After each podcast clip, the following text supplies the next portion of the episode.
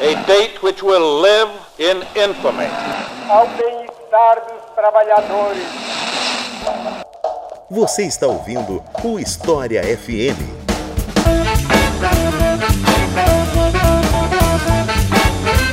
Salve ouvintes do História FM, bem-vindos a mais um episódio do podcast do Leitura Obriga História. Eu sou Iclis Rodrigues e hoje vamos falar sobre o Império do Mali, um tema bem importante de história da África, mas que por algum motivo a gente acaba não, não aprendendo tanto, não, não costuma chegar até a gente, né? Então, já que é um tema de tanta importância, por que não tratar ele aqui no História FM? E para falar sobre isso, mais uma vez aqui conosco está o professor Otávio Luiz. Então, Otávio, fique à vontade para se apresentar para o pessoal que ainda não ouviu um dos episódios anteriores do qual você participou. Obrigado, Iclis. Eu deixo aqui o meu bom dia, boa tarde, boa noite para quem está nos ouvindo. Né? Como você falou, sou o professor Otávio. Eu sou professor de História da África na Universidade Federal do Paraná. Já tive a honra né, de participar de alguns episódios aqui com você. A gente já conversou sobre orientalismo, sobre rota da Seda, sobre a guerra anglo-zulu e fico super feliz da gente poder voltar agora mais uma vez a conversar sobre história da África. Agora num tema que está um pouco mais próximo da minha pesquisa, né? Porque, enfim, para quem não sabe, eu trabalho essencialmente com períodos que eu chamo de história pré-moderna. Então, meus interesses em história geralmente são anteriores ao século XVI. A gente poderia chamar de antiga e medieval, mas para entrar aqui no clima já de história da África, eu vou chamar de pré-moderna. E a minha pesquisa atual ela envolve contatos e relações culturais, econômicas, sociais, enfim, entre a África Oriental e os espaços do Oceano Índico, né? E claro que quando eu falo de África Oriental, eu acabo também, por vários motivos, alguns dos quais a gente vai conversar aqui hoje, eu acabo falando também sobre esse espaço muito famoso, entre aspas, né? Famoso para quem se interessa por história medieval, por exemplo, que são os chamados reinos sudaneses. E dos mais famosos desses desses reinos sudaneses, a gente tem esse famoso Império do Mali. Então acabo tocando bastante também nesse ponto na minha pesquisa. Então vai ser super legal poder conversar um pouquinho sobre alguns aspectos gerais dessa sociedade africana. Então é Mali, não é Mali? ah, não, olha, algumas pessoas falam Mali, outras falam Mali, né? Então eu, eu vou com Mali, mas eu acho que há controvérsias. ok. Então é isso, vamos falar um pouco sobre esse império tão importante do passado africano depois dos comerciais.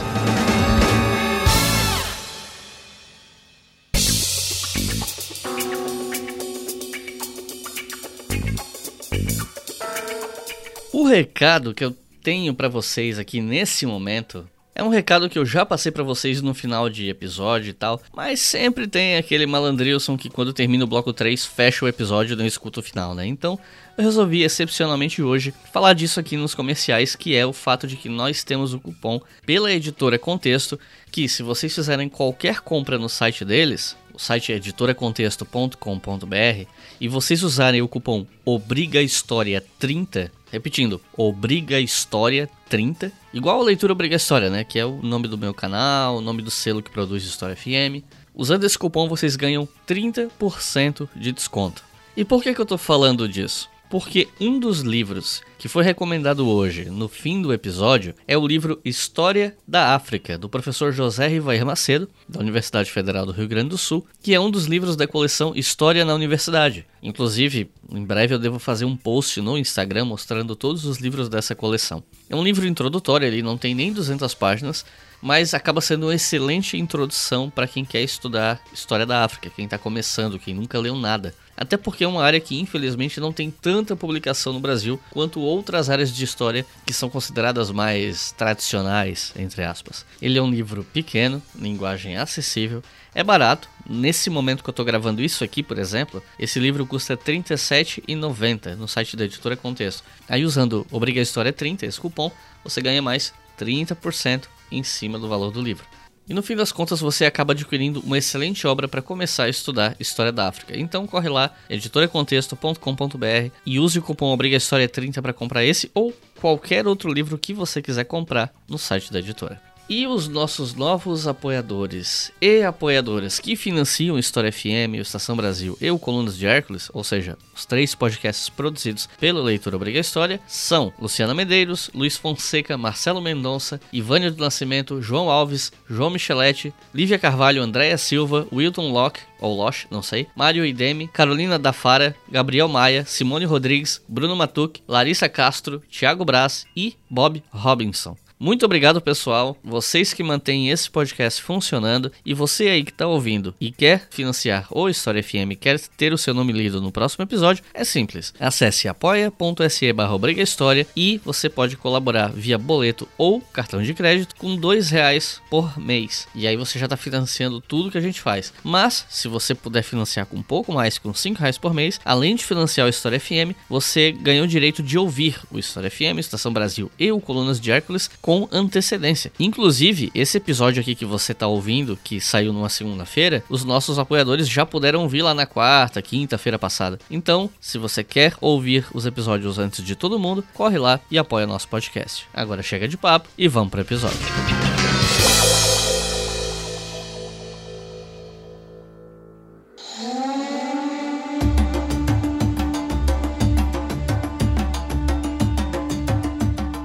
Eu queria começar te perguntando, afinal, qual é a origem do Império do Mali? É uma pergunta bem básica para começar, né? Eu acho que qualquer episódio que eu fosse falar de algum império eu ia começar desse jeito. Mas nesse caso eu acho especialmente interessante porque quando você pega a cronologia do Império do Mali, você vai, sei lá, vai no Google, na Wikipedia, bota lá Império do Mali. Se coloca um começo do Império Mali como sendo o século 13. Isso abre brecha para a gente discutir tudo o que tinha antes, né, nesse território desse império. E o que eu li fala que as origens do Mali estão principalmente na etnia Mandinga. Eu não sei nem se a pronúncia é essa, mas enfim. Então eu queria saber onde é que estão os primórdios desse império. Como é que ele começa? Como é que brota o império naquela região? Essa pergunta, né, ela nem é tão básica. Na verdade, ela é muito interessante. Porque, de fato, a gente não tem muito acesso uh, em, na escola, na mídia, enfim, a esse império. Então falar do começo, né, começar pelo começo é muito importante. Mas isso implica também que a gente defina algumas coisas muito específicas sobre a história da África como um todo, porque a partir disso a gente pode entender melhor o que foi o Império do Mali e com isso, né, como que ele entre aspas começou, tá? Então, primeiro, a gente tem que lembrar que em boa parte da África ao sul do Saara, então estamos falando disso que vários historiadores, enfim, é, intelectuais chamam de África Negra, a história é, e as relações sociais dentro dos tempos históricos, elas podem ser pensadas em termos, digamos assim, em termos étnicos, né, em termos de etnias. A gente pode pensar em laços familiares, na relação que os grupos étnicos estabelecem com os seus antepassados. E uma parte muito importante dessa identificação familiar, étnica, que é tão comum a vários espaços africanos, obviamente é a língua. E aí, do ponto de vista da linguística histórica, boa parte da África ao sul do Saara, ela é marcada por línguas que vêm de um tronco maior chamado de né, uma família linguística chamada de nígero-congolesa. Tá? Então, os grupos sociais que falam línguas nígero-congolesas, eles vão se disseminando pelo continente, como é o caso dos Bantu, né, que a gente inclusive conversou um pouquinho sobre isso no episódio da Guerra Anglo-Zulu, então já fica propaganda também. Esses grupos falantes de línguas nígero-congolesas também vão se espalhando pela bacia do Níger, pela costa oriental da África, pela região sul. E aí na região do Sahel, que é essa faixa de savana que fica ao sul do Saara, né, a gente tem a a movimentação de sociedades que falam um tronco amplo de línguas nígero-congolesas que é chamado de tronco mandê. Existe alguma polêmica se as línguas mandê fazem parte desse tronco nígero-congolês, mas há um, uma espécie de consenso de que sim, né? Se não, ainda são um tronco próximo, né? Mas enfim, esses grupos de língua mandê se espalham pela bacia do Níger, junto com alguns outros grupos, em especial na região ali do Lago Chad, do Nilo, do Chifre da África, que nesses casos falam línguas afro afroasiáticas, né, que é uma família linguística diferente da nigero-congolesa, mas no caso do Império do Mali, o que a gente tem aqui são grupos então que falam línguas de origem mandê, que possivelmente têm a sua origem, né, por sua vez, nas línguas nigero-congolesas. Então, o que a gente pode ver é que ao longo de séculos, né, é difícil de colocar uma cronologia para essas movimentações, a gente percebe por traços antropológicos, arqueológicos, da linguística histórica, que os grupos que formam o Império do Mali e, e outros espaços políticos dessa região, eles já estavam ali há muito tempo, né? Já estavam se organizando socialmente há muito tempo, né? Então eles estão ocupando a região do Níger por muitos séculos, mas tudo indica que a partir do século III, que é quando o camelo ele vai se tornando um animal um pouco mais popular no Saara e com o camelo o comércio também ganha mais corpo, a gente passa a ver um grupo social específico ganhar poder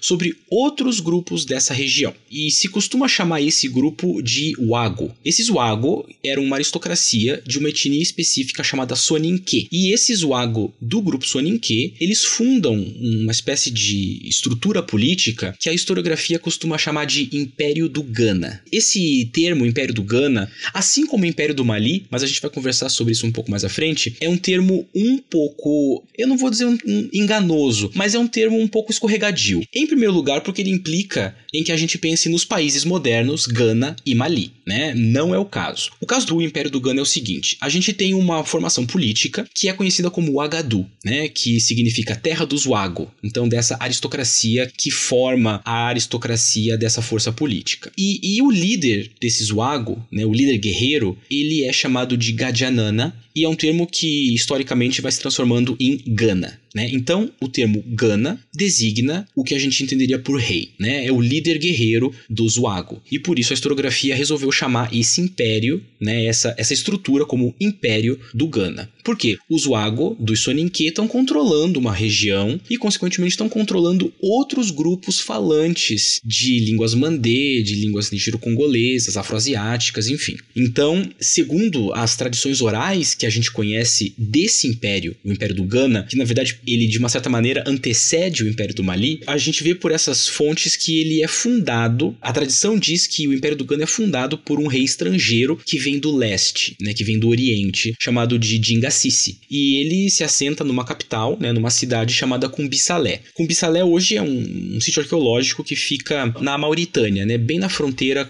entre a atual Mauritânia e o Mali. E aí esse Império do Gana, ele passa a controlar as rotas de comércio de ouro, as rotas de comércio de sal que passam pelo Saara, e isso faz com que ele não só cresça, mas que ao longo do tempo também ele vai entrando em conflito com outros grupos do norte, né? E aí a gente inclui os califados que vão se formando no norte da África, os chamados berberes, né? Os, os Amazigh, os Amazighen, que são os viajantes aí do Saara que estão ligados ao norte da África. E aí nesse processo de controle e de expansão que o Agadu, né, o Império do Ghana exerce ali no Sahel, o que a gente tem então é uma sociedade específica, né, dos Soninke, que vai tendo que vai expandindo a sua autoridade sobre várias outras sociedades. Então o que a gente vê nesse momento é que a gente não tem um centro de poder unificado, mas a gente tem uma força política que na verdade exerce força de autoridade e influência sobre outras sociedades. Então é até difícil a gente entender quais são as fronteiras desse entre aspas império, porque a gente está falando de um grupo político que exerce força sobre outros grupos políticos e grupos sociais e dinastias etnias, enfim. Né? Então é uma força que se mede pela influência do Gana. Gana, né, de novo, o líder guerreiro dessa estrutura política. E uma das sociedades que estão ali próximas né, da esfera de influência do Império do Ghana são os Mandinka, ou Mandinga. Né? O, o, termo tem essas duas pronúncias. Que é um grupo étnico, né? são várias famílias de um grupo étnico que estão ali mais ou menos ao sul de Cumbisalé. Né? Eles estão na borda da esfera de influência do Império do Ghana. E aí, em algum momento, entre provavelmente ali entre os séculos 10 e 11, a gente não sabe muito bem, o poder do Ghana ele diminui. E nessa diminuição, a gente vê vários outros grupos políticos tomando a dianteira dessa zona de influência. E um desses grupos vem de uma região chamada Kaniaga, né, que fica no Mali. É um grupo chamado de Susso. Esse Susso, eles exercem poder por algum tempo E aí, segundo as fontes, né, e as tradições orais dessas regiões, eles eram um grupo que exercia um poder muito tirânico, um poder muito violento, em especial ali no século XIII, quando eles são liderados por um chefe chamado Sumanguru Kante. Né? Sumanguru Kante era uma espécie de rei bruxo, ele tinha poderes de feitiçaria, é, é assim que ele é representado na tradição, né? Um, uma espécie de rei feiticeiro. E aí, esse governo autoritário do Isusu, né, em especial com Sumanguru Kante, vai se estender também aos grupos Mandinka, mais ao sul, que vão se revoltar contra essa autoridade e vão travar uma batalha com o Isusu em 1235, que ficou conhecida como Batalha de Quirina. Essa batalha é muito celebrada nos épicos orais dessa região, porque nessa batalha a gente viria o Sumanguru Kante, né, o rei bruxo de Susso, guerrear contra um personagem semi-lendário, né? Ele é um pouco histórico, um pouco lendário, a gente não sabe muito bem, que é o fundador efetivo, né, do que viria a ser o Império do Mali. E esse personagem é o Sundiata Keita, conhecido também como o Rei Leão, o Leão do Mali, enfim, ele tem vários epítetos honoríficos, né? Então, o que a gente tem aqui é uma narrativa local e muito tradicional, né, nesses épicos, de que quando esse personagem, o Sundiata Keita, ele derrota o Sumanguru Kante na Batalha de Quirina, ele vai reunir uma assembleia de anciões locais, né, de chefes tributários, enfim, e essa assembleia vai criar uma espécie de constituição, né, uma constituição oral chamada de Kurukanfuga. E aí é com essa constituição, né, com o Kurukanfuga, que a gente tem a pedra de fundação do que passa a ser chamado de Império do Mali. Né? Então, a gente pode ver o seguinte, que os grupos sociais que formam o centro político do Império do Mali, eles estavam ali na zona de influência desse outro império que é o Império do Ghana. Né? Então, a gente pode dizer que politicamente a fundação se dá com a derrota de Sumanguru Kante em Quirina em 1235 e com o Kurukanfuga, a constituição mandinka, né? nos próximos anos, ali entre 1235 e 1240. Mas, de um ponto de vista mais social, mais étnico, os grupos que formam esse Império do Mali existem ali há muitos séculos. Né? Então, do mesmo jeito que o Agadu, né, esse chamado Império do Ghana, ele não desaparece, mas se torna um grupo político tributário do Império do Mali. Então, a gente vai ver ao longo, né, do que a gente vai conversar aqui hoje, que isso que a gente chama desses reinos sudaneses, os impérios do Ghana, do Mali, enfim, é como se eles subissem e descessem, né? A gente está falando sobre disputas de hegemonia por uma região muito importante que é essa região do Sahel africano, né? Então, não é que eles surgem e desaparecem. Mas eles estão existindo constantemente, né? E junto do Império do Mali existem outros impérios também. Talvez império não seja a melhor palavra, mas enfim, outros grupos políticos que podem ou não ser tributários do Mali, ocupando também essas regiões. Né? Então é importante que a gente olhe para essas estruturas políticas a partir do ponto de vista local, que é um ponto de vista étnico. Né? Então o que, o que marca a ascensão, né, o início do Império do Mali, é justamente quando uma etnia, os Mandinka, assume um papel político mais hegemônico em relação aos outros grupos dessa região. The empires of Ghana, Mali, Songhai, Timbuktu, and Gao became the first sub Saharan people to accept Islam, early as 850 AD. E uma coisa interessante em relação ao Império é que é a relação que ele tem com o islamismo, né? Que até onde eu sei era a religião do Império. Não sei se durante todo o tempo em que ele existiu ou não, mas qual a relação do Império Mali com o mundo muçulmano? Essa é uma pergunta muito interessante, porque a gente tem sim uma relação bem forte entre esses espaços políticos que eu falei aqui, a gente chama de reinos sudaneses, Império do Ghana, Império do Mali, que são as forças políticas do Sahel com o Islã. Mas na verdade, a gente até pode voltar um pouco e ver que existe uma relação muito interessante do Islã com a própria história da África. Tá? E por quê? Porque a primeira égira, né? A égira é a fuga de Meca para Medina, que é quando basicamente se inicia oficialmente, digamos assim, o calendário islâmico, a primeira égira, a primeira fuga de Meca, ela não é essa fuga para Medina, mas é uma fuga para Aksum. Aksum era um reino africano que corresponde hoje a mais ou menos os territórios da Etiópia, da Eritreia, do Djibouti e um pouquinho ali do norte da Somália, né? Então, de uma forma muito pouco ortodoxa, eu diria, a gente pode dizer que a África recebe a religião islâmica antes mesmo da disseminação dessa religião pela Arábia e pelo norte da África. Né? Então, a África sudanesa, a África Negra, o Chifre da África, enfim, são regiões que recebem o Islã muito cedo até mesmo antes da expansão dos califados, se a gente contar essa primeira égira. E isso vai nos mostrar, de qualquer forma, que o Islã já era bastante conhecido na região do Império do Mali e do Império do Ghana desde o século VII, né? ou seja, desde quando ele surge. Tanto que, se a gente pensar que as rotas saarianas elas eram um caminho de disseminação também dessa religião islâmica, a gente vai ver já pelos relatos de um autor chamado Al-Bakri que em Cumbisalé, provavelmente já no século VII, VIII, a cidade né, que foi capital do Império do Ghana tinha uma parte dela dedicada aos muçulmanos muçulmanos, né? Tinha mesquita, tinha um, um bairro muçulmano, digamos assim, né? Um bairro dedicado ao Islã. Então, a gente pode ver que a presença islâmica, ela não chega pela espada ou pela conversão forçada, mas ela provavelmente chega primeiro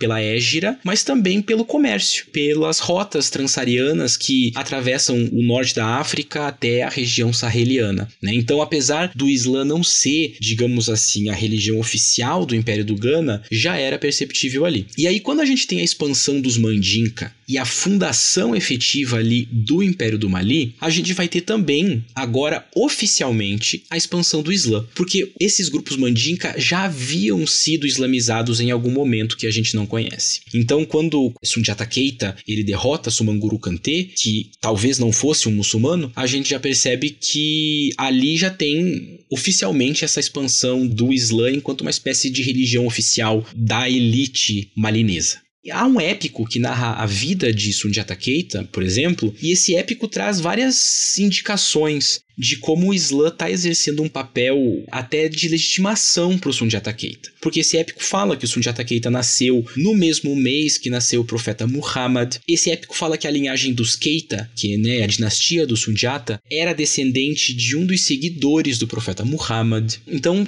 vai se criando várias ligações históricas entre a elite do Império do Mali, os fundadores do Império do Mali e o Islã.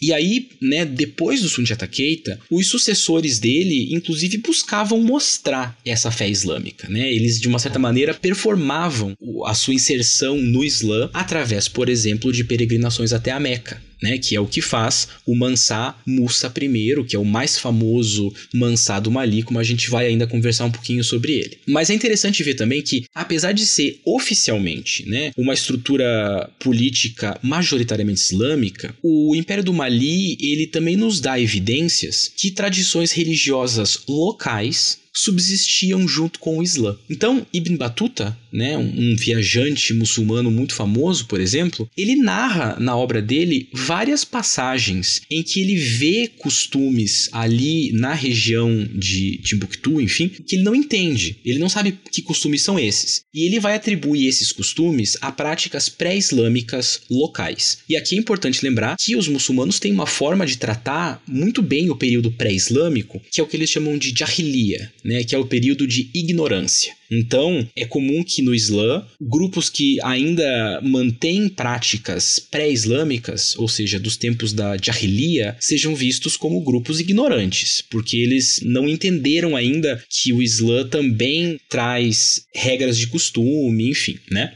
Então, o Ibn Battuta vê, por exemplo, que quando as pessoas jogam terra sobre os ombros para celebrar o Mansá ou um governante local, eles estão fazendo algo não muçulmano, portanto, provavelmente, né, um tipo de costume religioso político local. Uma coisa que chama muito a atenção do Ibn Battuta é que o Mansá e os governantes locais apesar de falarem árabe, eles não falam na presença de estrangeiros. A língua árabe é uma língua de comunicação entre diferentes grupos étnicos que são muçulmanos, né? Então, entre árabes, persas, entre africanos, enfim. E quando o Mansá, os governantes não falam na presença de um estrangeiro como o Ibn Battuta, ele vê nisso uma coisa um pouco estranha. E de fato, né, é, para religiões pré-islâmicas dessa região, a fala ela tem um poder espiritual muito forte. A voz do governante é basicamente uma voz mágica, é uma voz de invocação. E por isso ele não fala na presença de qualquer um. Né? Então, quando a gente vê esses detalhes que são deixados pelo Ibn Battuta, por exemplo, a gente percebe que há uma interação entre o Islã e religiões locais mais tradicionais, né? E isso marca muito esse espaço religioso do Império do Mali. E faz com que a gente possa pensar também que o Islã tinha até talvez um papel muito político, né? Não só religioso, mas muito político no Mali, porque ele ia servir para legitimar o Mansá, né, o governante. Ele ia legitimar o poder do Mali em um cenário amplo de mundo islâmico, né? Em um cenário de Umma, né? A Umma é a comunidade islâmica e aí o Islã, ele entra como uma espécie de cartão de visitas também do Mali, por exemplo, nesse mundo mais amplo do Islã. E acabaria servindo também como um elemento de facilitação do comércio e de contato com o norte do Saara, por exemplo. Então, a gente pode resumir isso tudo pensando que o Islã, tecnicamente, ele é a religião do Mansá, ele é a religião oficial do Mali, mas ele coexiste com práticas muito anteriores à chegada do Islã, né? com práticas muito ancestrais, muito tradicionais que se manifestam de maneira muito aberta até para viajantes passando por essa região. E então a gente também pode imaginar que talvez o Islã, por isso, exerça também um papel muito político, né? De facilitar comércio, de inserir o Mali no amplo mundo de estados, impérios, califados, reinos islâmicos, enfim. Como é que era o Mali em termos militares? Era um império mais expansionista, com uma postura belicista em relação aos povos do entorno? Ou ele tinha mais uma postura diplomática? Como é que era a relação dele com os outros povos dentro e fora das fronteiras do império? Iclis, essa pergunta ela é muito boa, porque, né, assim como a gente veio fazendo com as anteriores, ela permite que a gente expanda um pouco alguns dos pontos que são bem fundamentais para que a gente entenda o Império do Mali e de forma mais geral, para que a gente entenda também um pouco do funcionamento das formações políticas, dessas formações políticas mais hegemônicas da África ao sul do Saara, tá? Então, muito disso que a gente vê aqui no Mali se aplica também a outros espaços políticos, né? Acho que o primeiro ponto, né, que é uma coisa que a gente vê em vários estados africanos, é que existe um enfoque no, digamos assim, capital humano. A gente constantemente vê que há menos preocupação com fronteiras, por exemplo, e há mais preocupação com autoridade sobre outras dinastias, sobre clãs, sobre etnias, sobre famílias, etc. E como eu comentei um pouco antes, isso faz com que até seja um pouco difícil de desenhar as fronteiras territoriais, né, o espaço territorial desses impérios, como Gana ou Mali, em um mapa, porque as fronteiras são fluidas, na medida em que o poder do governante ele é sempre visto como estendido sobre pessoas muito mais do que sobre territórios. Tá? Então, a posse de terra é uma relação muito diferente no caso do Mali, porque as terras são de grupos étnicos que, por sua vez, obedecem ao Mansá, né? Então, o poder do Mansá é emanado sobre pessoas, né? Há uma preocupação muito grande em ter essa autoridade pessoal e não necessariamente uma autoridade sobre territórios. Então, a gente sempre pensa o Império do Mali em termos de quais etnias, quais grupos estão sob essa autoridade, muito mais do que quais são, por exemplo, os países hoje que formam esse império. Aqui a gente tem um pouquinho, é uma relação um pouco diferente com aquela que a gente veria, por exemplo, em reinos europeus da Idade Média, enfim. E aí aí há um outro ponto muito importante para a gente começar a pensar esses aspectos militares, por exemplo, do Império do Mali, que é a relação que os Mandinka têm com a metalurgia. Porque os Mandinka tinham uma tradição muito antiga de lida com ferro e com a forja de armas e outros objetos. Então a gente percebe que os Mandinka, desde muito tempo, desde antes da formação do Império do Ghana, por exemplo, eles tinham acesso a um conhecimento, digamos assim, tecnológico que era muito propício ao combate armado. Né? Era um conhecimento que permitia que eles forjassem boas armas, tivessem um pouco de primazia nessa questão em relação a alguns outros grupos. Então, quando a gente junta essa informação né, do conhecimento metalúrgico com a necessidade de autoridade pessoal sobre pessoas que o Mansá do Mali tinha, a gente já começa a ver que esse império tinha sim um foco importante nos assuntos militares. A gente poderia dizer que a diplomacia, nesse caso, é feita pela expansão do poderio militar. E aí, por meio da arqueologia, mas também, né, especialmente por meio da tradição oral, a gente sabe que esse foco militar ele se mostrava, né, ele se materializava numa organização muito eficiente. Então, digamos assim, o exército do Mali ele era uma estrutura complexa e muito eficiente. Então a gente tem, por exemplo, a autoridade do Mansá, né, se demonstrando em uma demanda para que todas as dinastias e os clãs tributários a ele cedessem soldados. Né? Então, no primeiro momento, a gente vê que a simples autoridade do Mansá já faz com que sempre houvesse uma força militar à disposição desse império, né? Porque ceder soldados, né? Ceder seres humanos ao serviço do Mansá era uma função de todas as dinastias tributárias. E daí, dentro dessa força militar que se forma a partir dessa autoridade né, e dessa demanda por tributos humanos, digamos assim, a gente percebe também algumas divisões militares específicas. Né? Então, por exemplo, nos tempos do Sundiata Keita, a gente conhece né, uma força militar chamada de Tontajon Taniworo. Era esse Tontajon Taniworo era uma força de elite, né, eram cavaleiros então era uma força montada que usava lança e arco e que era formada especialmente por 16 grupos familiares, né, 16 clãs que eram mais próximos do Mansá. E aí algumas décadas depois,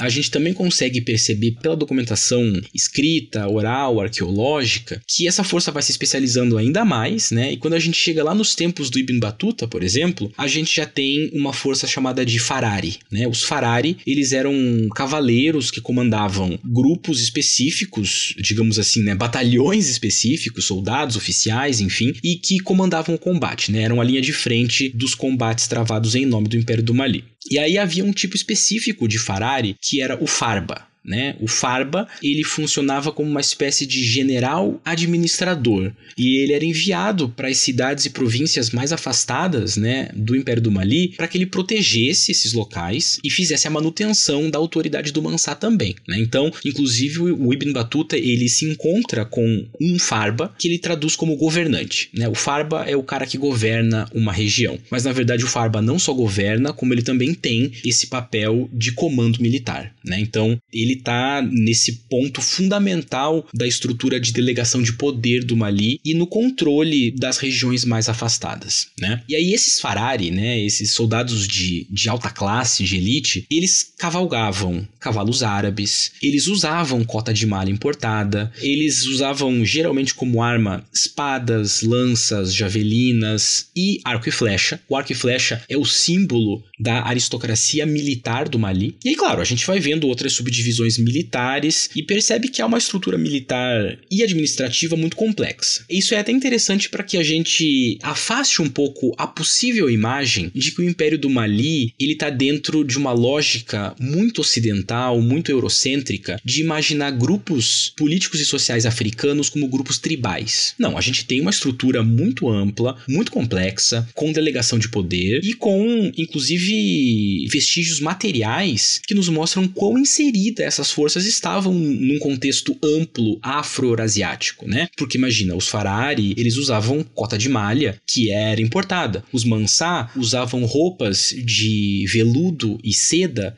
importadas da Índia, da Arábia, da Pérsia, né? Então, havia, claro, essa diplomacia comercial, digamos assim, mas dentro do Império do Mali e nas regiões ao redor, então do Sahel africano, a gente entende que o diálogo ele era imposto pela força militar militar, né, também, que atuava também na administração. Então, uma coisa que fica evidente é que para que se mantenha a autoridade do Mansá, deveria então haver controle, né, como eu já falei, sobre famílias e pessoas. Então, para manter esse controle, a gente tem a força militar. Não só para o Mali, mas para vários outros grupos que constroem essas hegemonias em espaços africanos, né? A força militar é muito importante, porque ela é o símbolo de manutenção da autoridade, né? Da autoridade sobre pessoas. E aí, claro, né, para manter a coesão das famílias e dessas cidades, os governantes locais também serviam como generais do Mansá, né? Então dá para dizer sim que o Império do Mali ele era uma força expansionista e que demonstração de força militar era bastante fundamental para a autoridade. E é pela força militar, então, que a gente entende que o Mansá ele constrói uma espécie de governo central, né? Porque a gente está olhando para o império que, por ser dividido em grupos familiares, em regiões, ele é um pouco descentralizado. Mas essa descentralização ainda precisa se reportar, obviamente, ao poder do Mansá. Então, é pela organização militar e pela administração militarizada também que o Mansá tenta manter a sua centralidade sobre esses grupos que estão em espaços afastados, que são descentralizados, né? A gente tem um jogo interessante entre centralização e descentralização do Mali, que é mediado pela expansão militar, pela força militar, pelo recrutamento, enfim, né, por todas essas questões um pouco mais marciais. Nessa época, cerca de dois terços do ouro do mundo estavam no oeste da África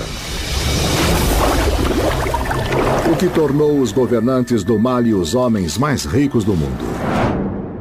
E, em termos econômicos e políticos, o que, é que a gente pode falar sobre o Mali? Quais eram, principalmente, as, as atividades econômicas do Império, como é que era a administração, enfim. A questão econômica aqui, ela, ela é muito central, né? Porque é pela economia que os reinos sudaneses, né, o Império do Ghana, o Império do Mali, vão se estruturar. E a gente percebe isso também depois com o Mansa Musa I, porque esse comércio ele basicamente envolve uma coisa específica, que é o ouro. Né? Então, falar sobre o monopólio que os grupos Soninke, depois Mandinka, exercem sobre a extração de ouro dessa região é fundamental, porque é a partir daí que a pujança vem, né? que a pujança desses reinos vem e que eles conseguem se expandir, enfim, né? expandir também as suas redes comerciais. Então a gente tem que lembrar o seguinte: Mali e Gana, né, então esses dois grupos políticos sucessivos, eles tinham acesso a umas minas de ouro que ficam ali na região do rio Níger e do rio Senegal. E algumas dessas minas, como as minas de Buré e as minas de Bamburro, elas eram muito abundantes. Então, de posse de ouro e controlando essa região, o Império do Mali ele funcionava como um eixo completamente fundamental do comércio transsaariano porque ele ia exportar ouro, ouro demandado por todo o Mediterrâneo, pelo Oriente Médio, né? E ele importava sal e alguns outros produtos, como cobre, tecidos, enfim. Então, como o ouro era a base mais fundamental para esse comércio, o Mansá, obviamente, ele tinha monopólio sobre as pepitas de ouro. Tá? Então, qualquer pepita de ouro encontrada dentro das regiões de influência do Mansá pertenciam ao Mansá.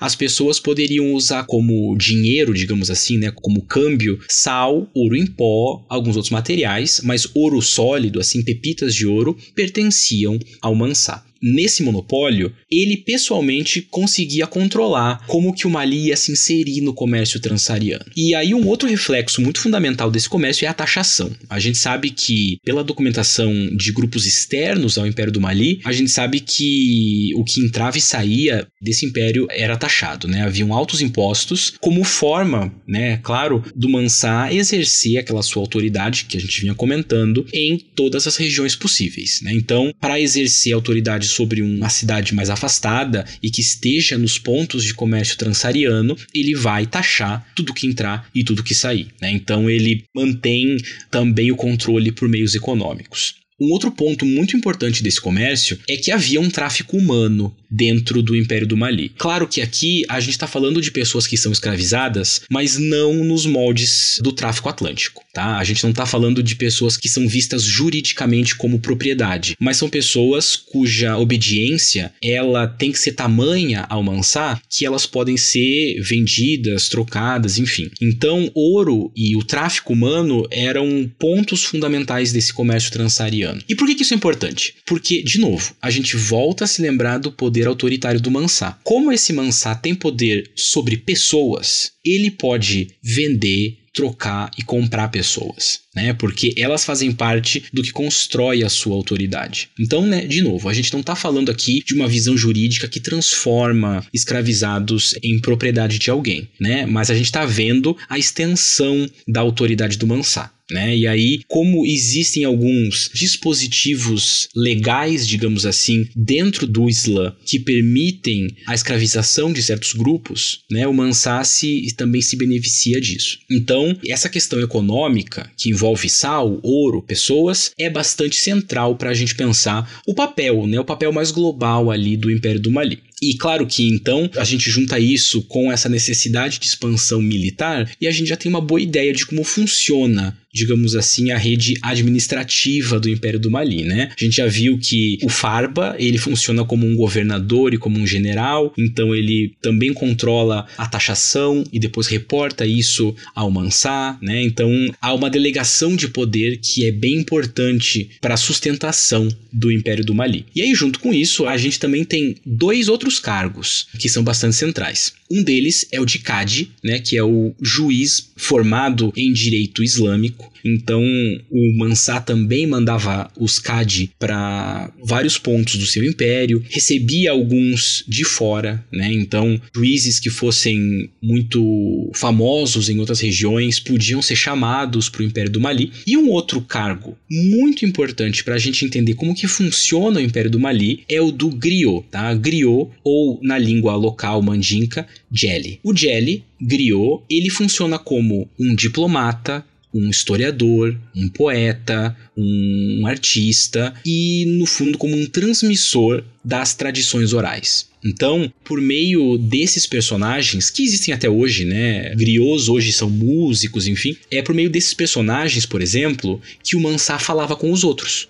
Então, quando o Ibn Batuta visita um Farba, o Farba conversa com o seu griot, que por sua vez fala com os estrangeiros. Né? Então, muito das tradições orais, das histórias locais que a gente tem acesso, elas existem porque esse império demandava famílias, na verdade. Né? Cada família tinha o seu griot, tinha a sua tradição oral, e isso mantinha um pouco desses costumes mais tradicionais pelo Império do Mali. E aí, claro, o griot também funcionava como um diplomata. Né? Então, ele era enviado para outras regiões, enfim né, ele tinha também um papel bastante central na política e na administração do Império do Mali, que, como acontece com outros reinos africanos, como a gente vê em outros espaços africanos, a oralidade é sempre muito fundamental. A transmissão de histórias, a transmissão de tradição é um ponto estruturante de culturas e de culturas políticas africanas. Então, por isso que personagens como o griot acabam sendo tão importantes.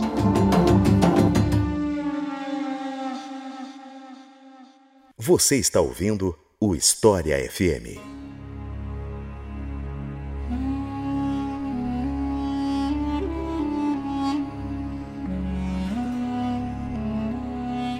Eu queria te perguntar também sobre alguns dos principais líderes do Império, fora o Mansa Musa, que é alguém sobre o qual eu quero fazer uma pergunta específica depois, porque eu acho que ele é um, o Mansa mais conhecido da história do Império do, do Mali, né? Então eu queria te perguntar que líderes você gostaria de destacar, tanto dos que entraram para a história de maneira mais positiva, quanto alguns que eventualmente tenham entrado para a história de maneira negativa. Iclis, essa pergunta é bem legal porque ela mostra para nós uma leitura muito própria, eu vou chamar assim, do ocidente do Império do Mali, que é ter lançado à fama o Mansa Musa I, por vários motivos, como a gente vai conversar ainda. E eu digo isso por quê? Porque nos espaços africanos, o líder né, mais famoso desse império é o Sundiata Keita. Né, o, o Keita, que é o fundador, ele é um tio, bisavô, alguma coisa assim do Mansa Musa I, mas ele é o mais importante. Ele, então, apesar dessa fama que a história concedeu ao Musa I, o grande símbolo do Mali é o Sundiata Keita. E por quê? Porque a gente tem uma, eu vou chamar de fonte, né? Mas é um, é um épico, é um épico cantado, que vem passando de geração para geração, que é o épico de Sundiata Keita. É a história do nascimento, do triunfo e do sucesso desse personagem, né? Do leão do Mali. E é um épico super importante, muito tradicional no Mali, no Burkina Faso, enfim. Ele viaja muito pelas regiões que hoje né, são os países que compuseram os espaços de influência dos Mandinka. E ele é visto visto como um herói quase que mitificado, né? Ele tem poderes, ele tem, ele é um escolhido por espíritos, por, por deuses, por Deus, na verdade, né? Então, ele ele é bastante importante, porque ele é o fundador, ele é o símbolo, ele é o cara que dá origem a isso tudo, que basicamente convoca os sábios que vão estabelecer o Kurukan Fuga, que é aquela constituição. Então, ele certamente, ele pode não ser hoje o mais famoso, né? Mas ele é certamente a figura mais importante na história do Império do Mali. E a gente vê isso por conta desse épico, né? O épico de Sundiata Keita é, um, é uma história bastante fundamental na África Ocidental. Mas tem um outro personagem também que eu acho muito legal de lembrar, que é o antecessor do Mansa Musa I, que é o Mansa Abubakari II. A gente sabe um pouco só sobre o Abubakar II, porque há um, um autor árabe chamado Shihab al-Umari que nos deixa uma descrição da viagem de Mansa Musa I ao Cairo, quando ele está em peregrinação a Meca. E narrando esse encontro, ele fala que o contato dele, que conversou com o Mansa Musa I, pergunta como que ele ascendeu ao poder. E ele conta que o antecessor dele, o Abubakar II, pegou um barco e desapareceu, né? E aí esse cara que tá conversando com o Mansá fala, né, que então ele conseguiu se tornar o líder do Mali um pouco que ao acaso. E o Mansa Musa fica brabo e fala que não, que ele mereceu, enfim. Mas o Abubakar II, né, então segundo essas tradições, ele envia uma expedição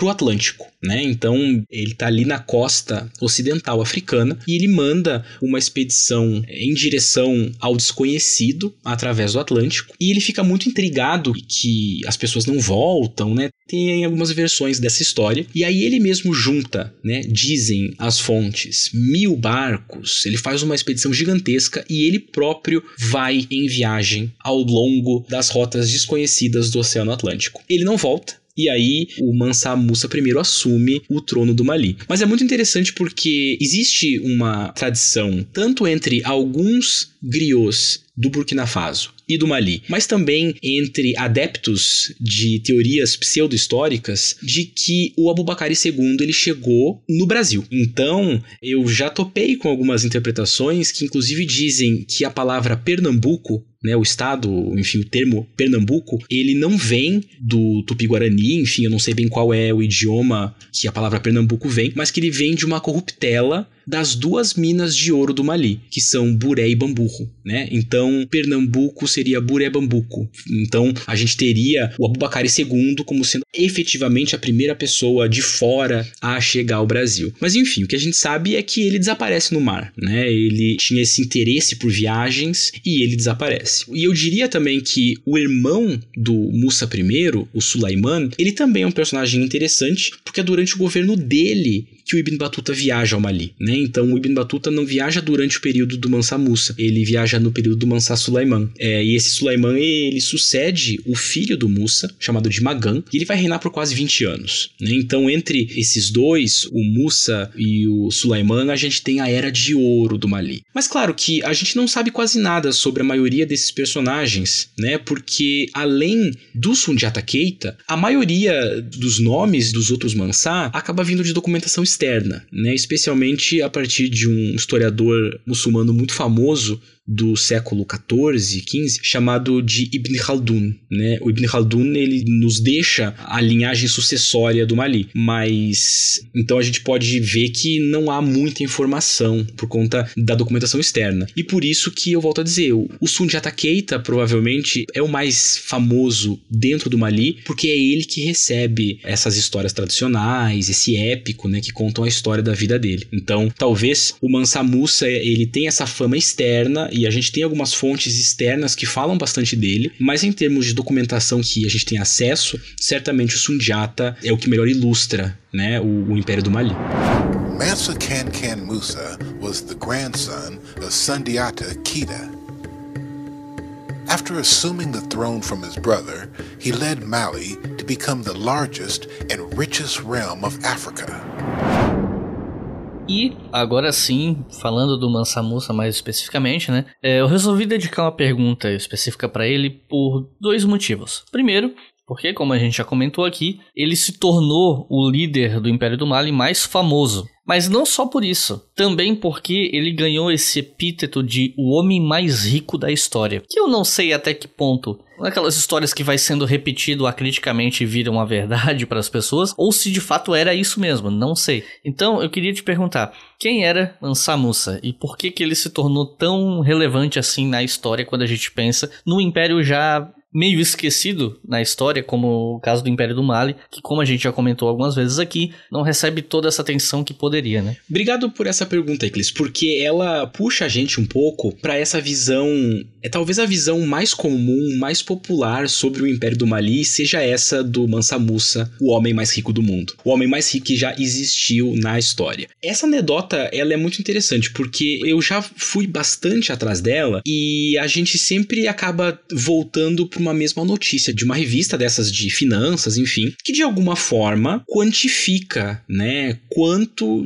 de dinheiro, né, quantos trilhões de dólares o Mansa Musa teria se a gente convertesse a fortuna dele para os tempos de hoje. Me parece que é um pouco difícil pensar isso, né, porque como eu falei, ele tem o monopólio do ouro. Então, basicamente, tudo que sai da terra no período dele pertence a ele, né, em termos de minerais, enfim. E aí eu nem sei como que se quantifica isso, mas ele de fato possuía monopólio. Então a gente não está falando de fortuna pessoal. A gente está falando de um líder de uma estrutura política que tem um poder pessoal muito forte e que tem um monopólio, mas que ele em si não parece ter, não há esse senso privado de fortuna, né? Então, é, essa história, ela chama muito atenção e ela tem até uma certa positividade, porque faz com que muita gente pense e se interesse, às vezes, por história da África, mas eu acho que ela é um pouco mais complexa do que isso. O que a gente sabe claro é que o Mansa Musa, ele na documentação árabe, né, do, em especial do Shihab al-Umari, ele é descrito como uma pessoa muito rica. E o Shihab al-Umari inclusive comenta que ele distribuiu tanto ouro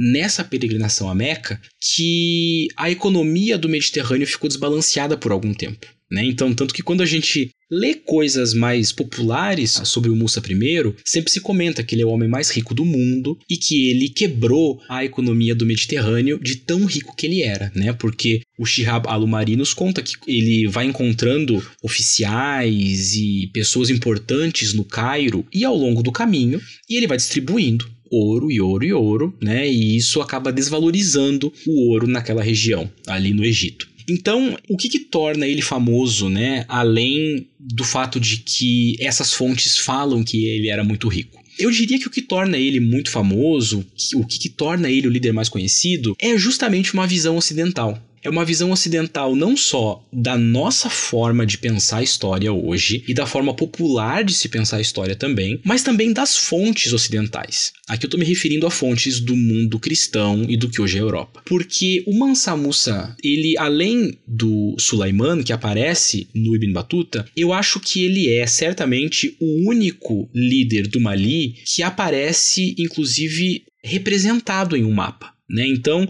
há um mapa né, do século XIV, eu acho, muito famoso, chamado de Atlas Catalão, feito por um cartógrafo chamado Cresques Abraão. E nesse mapa, o Cresques Abraão ele desenha personagens míticos ou não, representando certas regiões. Né? Então tem a rainha do Sabá, tem o sultão não sei aonde. Cada espaço do mundo que ele conhece tem uma figura desenhada nesse mapa. E na região da Guiné, que é como se chamava o Sahel, alguma parte da África, né? Guiné, que gera prova provavelmente gera o nome Guiné, a gente não sabe muito bem, mas enfim. Nessa região ele desenha o Mansa Musa segurando uma pepita de ouro né, sentado num trono, segurando uma pepita de ouro. E aí embaixo tem uma legenda falando: Este senhor negro é o senhor mais rico da Guiné. Né? Ele controla todo o ouro, o ouro é abundante, etc. E ele se chama Musameli. Né? O nome que o Atlas catalão dá para ele é Musameli. Mas provavelmente é, é a maneira com que o nome Musa I chegou aos ouvidos do Cresques Abraão, enfim, desses viajantes. E para quem nunca viu essa imagem, eu vou usar ela como capa do episódio, então é só olhar a capa que vocês vão ver a imagem que o Otávio está descrevendo.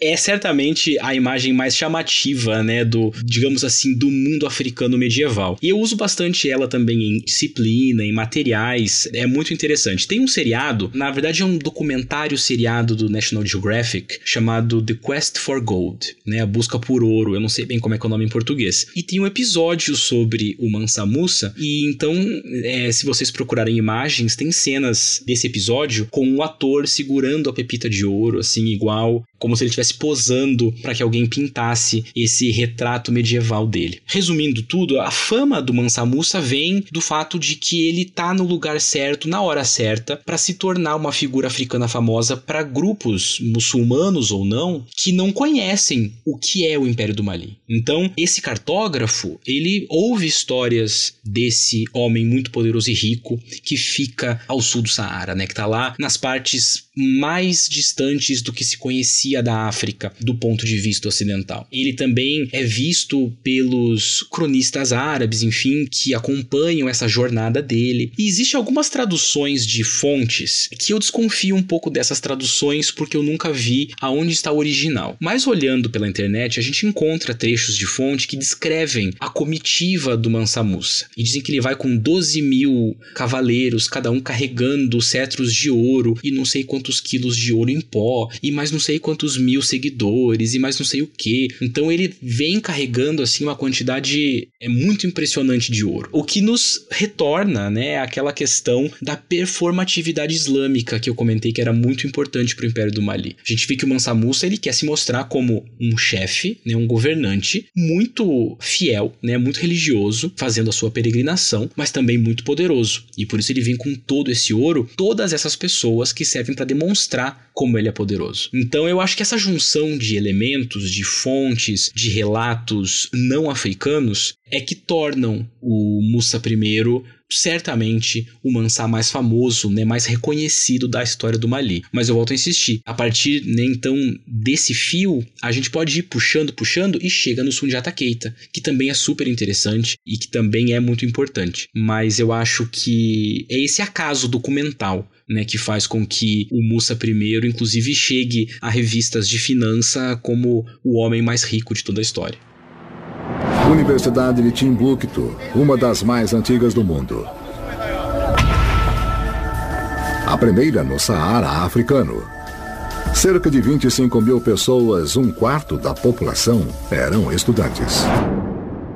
Algumas das construções mais famosas do Império do Mali são três mesquitas, às quais é atribuída a ideia de uma universidade de Timbuktu, que teria sido um polo importante da, de construção de conhecimento na África pré-moderna, né? Tanto que quando você procura sobre o Império do Mali, você acha essa imagem do Atlas Catalão do Mansa Musa, mas você acha também fotos contemporâneas de uma dessas mesquitas, né? Então eu queria te perguntar sobre essa universidade, eu não sei se a gente pode chamar desse jeito, ou se isso é uma classificação ocidental que não encaixa tão bem no que ela realmente era, mas enfim. O que, é que a gente pode falar dela e desse trânsito de conhecimento e cultura entre o Império do Mali e outras regiões? Essa pergunta, ela na verdade até nos daria espaço para um outro episódio. Porque tem inclusive um livro de um historiador chamado Usmane Kane, chamado Além de Tumbuktu né, em que ele vai mostrar todo o contexto intelectual islâmico da África Ocidental. Então, a gente está olhando para uma questão fundamental para a história não só do Império do Mali, como dessa região.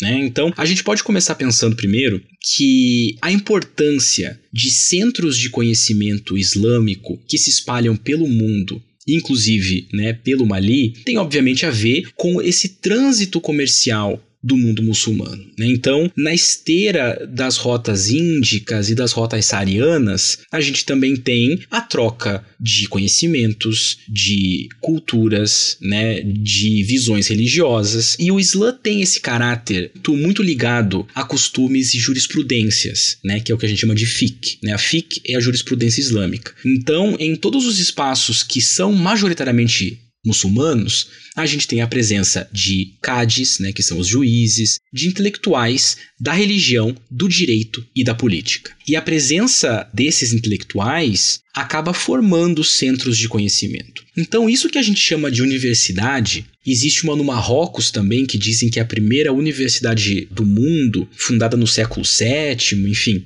Elas na verdade são madraças. Elas não são universidades no senso moderno do termo, né, no, no, sentido contemporâneo, mas são agrupamentos independentes de intelectuais. Então, madraças são essas escolas que acolhem intelectuais, filósofos e juristas ligados ao mundo muçulmano, e são escolas que transmitem conhecimento do Corão e da fiqh, né, do direito da jurisprudência islâmica. Então, essas madraças são fundamentais para o funcionamento de uma religião descentralizada, né, porque a gente tem que lembrar que o Islã ele não tem um centro institucional como é o Papa e o Vaticano no caso do cristianismo. Ele é uma religião que está descentralizada. E então o diálogo intra-religioso se dá por meio de madraças. Por isso elas são tão importantes e por isso elas se espalham por todos os lugares, né? E aí, quando a gente está falando dessa universidade de Timbuktu, a gente não sabe muito bem qual era o papel dela durante o período do Mansa Musa, por exemplo. Porque nesses tempos do Mali, a gente tem essas madraças como talvez um incentivo para aumentar a autoridade, mas a gente não tem muito acesso à circulação de conhecimento ali no século 11, 12, 13 a gente vai ver que o ápice desses espaços de saber, dessas madraças, e em especial de Timbuktu como centro de conhecimento, vem em um período um pouco posterior ao Império do Mali, numa fase que a gente costuma chamar na historiografia de Império Songhai, em especial ali no século XVI. Então, o século XVI é o ápice intelectual de Timbuktu e da África Ocidental, porque é quando se começam a escrever crônicas, é quando a gente tem intelectuais muito famosos no mundo muçulmano como um todo, como há dois personagens personagens, um chamado Muhammad Bagayogo, que foi professor, talvez, do intelectual do Mali mais famoso, que é Ahmed Baba. Né? Eles eram, enfim, juristas, poetas, eles tinham toda uma produção muito importante que circulava pela África, pelo norte da África. Então, a gente consegue olhar para esse contexto e ver essa escrita de crônicas, enfim, e a gente vai perceber que o Islã traz esses espaços de conhecimento. Né? Então, essas universidades, que na verdade são madraças, estão ligadas ao exercício da jurisprudência islâmica, a interpretações do Corão, a escolas jurídicas. E quando a gente olha para a história dessa região da África Ocidental, pra depois do Império do Mali, a gente percebe como existe uma espécie de limitação de uma colonialidade acadêmica que nos impede de ver a organicidade, digamos assim, desse tipo de conhecimento. Porque no século 19 e 20, o foco linguístico dessas regiões passou a ser, por exemplo, o francês, né, que era a língua dos colonizadores, a língua do imperialismo nessa região. A gente sabe que durante todo esse período de ápice intelectual dessas madraças, o árabe era a língua principal. Então, quando a gente tem a presença reestruturante do imperialismo, a gente também tem uma quebra com uma tradição de conhecimento muito antiga, né? Que hoje se busca recuperar um pouco dessa tradição. Então, cada vez mais o árabe tem sido ensinado em escolas e escolas muçulmanas no Burkina Faso, no Mali, enfim. E há um outro problema também que nos impede de conhecer mais sobre esse contexto, que é o fato de que nunca houve muito interesse da historiografia em editar e publicar os chamados manuscritos de Timbuktu. Né? Então, Timbuktu, um grande centro de produção de conhecimento, de produção de textos em árabe, de textos científicos, religiosos, históricos, enfim, tem uma riqueza muito grande de manuscritos que nunca chamaram muito a atenção da historiografia. Então, eles nunca foram editados, nunca foram traduzidos, nunca foram publicados. E para piorar, alguns anos atrás, um braço da Al-Qaeda no Mali tentou queimar esses manuscritos. Né? Então houve uma grande destruição de livros, e por conta do fato de que há muitos séculos esses manuscritos têm protetores nas madraças, muitos deles conseguiram ser, digamos assim, traficados para fora de Timbuktu, né? escondidos em carros, enfim, e hoje estão a salvo, mas ainda não são estudados, ainda tem muito espaço de pesquisa aqui. Mas a gente percebe então que a tradição intelectual no Mali está ligada ao Islã, ela floresce talvez um pouco pouco mais tarde do que no período dos Mansá do Mali, floresce muito mais no período Songhai, ou pelo menos é no período Songhai que a gente tem a documentação escrita mais pujante, assim, mais descritiva, enfim. Mas isso tudo nos revela então os pontos de ligação do Mali com o resto do mundo islâmico, né? Porque vendo que essas madraças se formam falando árabe para pensar o Islã num primeiro momento, né, mas vão se ramificando e elas existem no Mali desde muitos séculos atrás, a gente já pode então inferir que o Mali estava muito bem integrado ao mundo islâmico, digamos assim, né? mesmo que a historiografia e a documentação mais popular, que costuma ser de autores árabes ou norte-africanos, não fale muito sobre isso. Né? Existem razões muito claras nessa documentação não malinesa para não focar nessas questões. A gente até acho que vai conversar um pouquinho sobre isso ainda. Mas existe então uma integração, né? E essa integração se dá pela intelectualidade islâmica, né? Através de madraças que seriam, né? Que a gente chama de universidade, mas que na verdade tem um foco um pouquinho mais específico. E uma das fontes mais importantes sobre o Império do Mali é o material escrito pelo cara que você já citou, que tem uma uma produção que é muito importante para nós historiadores, que é o Ibn Batuta. E aí eu queria pedir para você falar um pouquinho mais dele, de quem era o Ibn Batuta e sobre o que, que ele relata a respeito do Mali quando ele vai para lá. Olha, o Ibn Batuta é um dos personagens mais interessantes do mundo pré-moderno. Isso eu não tenho a menor dúvida, né? Bom, primeiro, quem foi Ibn Batuta, né? Ele era um marroquino de alta classe, um viajante, que nasce em 1304 e morre ali por volta de 1369. E o interessante é que durante quase toda a vida dele, ele viajou, né? Ele é considerado o maior viajante da história, talvez, assim, porque ele viajou mais que Zheng He, aquele almirante chinês famoso, ele viajou mais que Marco Polo, ele fez uma viagem completamente sem igual para o período dele. Então imagina, entre 1325 e 1332, ele viaja pelo Oriente Médio, conhece a Pérsia, enfim, outros lugares, viaja pela costa oriental da África. E imediatamente, entre 1332 e 1347, ele faz uma parte muito interessante dessa viagem, né, que dura 15 anos basicamente, em que ele vai e ele viaja por toda a Ásia Central, e vai até a China. E aí depois ele volta para a região dele e entre 1349 e 1354 ele viaja pela Península Ibérica, pelo norte da África e finalmente, né, então ali na rota final dessa viagem dele, ele vai para o Império do Mali. E aí ele deixa então um escrito que é popularmente conhecido como Rila, né, que é a viagem. E essa Rila cobre, né, se a gente fizer os cálculos das descrições do Ibn Battuta, ela cobre uma viagem de quase 100 mil quilômetros. É um negócio completamente maluco pro século XIV, assim. Então ele conheceu quase tudo que dava para conhecer, digamos assim, né? E ele fica muito famoso já em vida e, e a Hila se torna um modelo retórico para outras narrativas de viagem muçulmanas, né?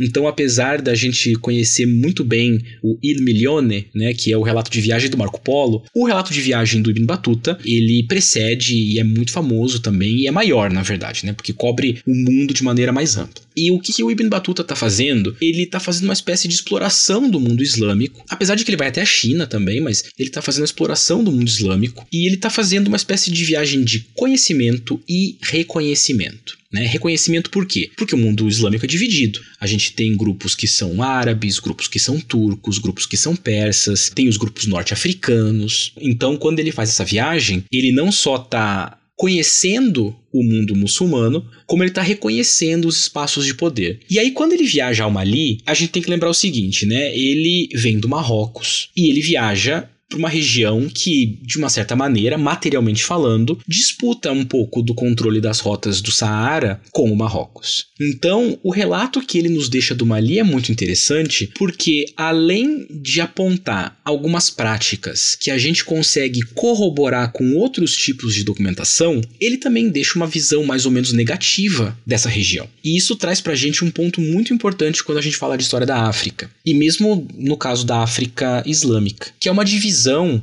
cultural, mas que também se dá através de uma insípida discussão de racialidade pré-moderna, que é o que a gente chama de Bilad al-Sudan, que é a terra dos negros. Né? Então, o Ibn Battuta reconhece que o Mali faz parte do Bilad Sudan, a terra dos negros. E então ele chama os malineses de sudaneses. Por serem sudaneses, não vamos confundir com o país Sudão de hoje, né? Sudã é um dos termos para negro em árabe. Ele demonstra que ele não se vê como um igual a eles, apesar de, de tanto né, Marrocos quanto Mali serem espaços islamizados. Ele não se vê como igual. Ele critica, né, como eu comentei antes, algumas práticas locais. Ele fala que muitos ali não são bons muçulmanos. Ele tem uma visão um pouco negativa, ele critica várias coisas. Então a gente pode olhar para Ibn Battuta através de dois prismas, né? Um deles como alguém que nos deixa dados fundamentais sobre o período do Mansa Musa I e do Sulaiman, ou seja, né, da era de ouro do Mali, mas também como alguém que nos permite, né, para quem se interessa mais por esse período, que nos permite entender também como que os norte-africanos lidavam politicamente, simbolicamente, culturalmente com as regiões mais ao sul do Saara, né? E como há uma divisão e essa divisão fica bastante perceptível na narrativa do Ibn Battuta. Mas ainda assim, muito desses costumes que a gente sabe que datam do período ali do século XIV, né, da primeira metade do século XIV, são registrados aqui no Ibn Battuta. Então, o fato do Mansá não falar em público com os estrangeiros, essas práticas de jogar a terra por cima do ombro, enfim, tem uma descrição muito interessante. Né? Eu, inclusive, super recomendo que quem tiver acesso a uma tradução da Hila, é fácil de encontrar em várias línguas, pegue ali o trechinho final que fala do Mali, que é muito interessante.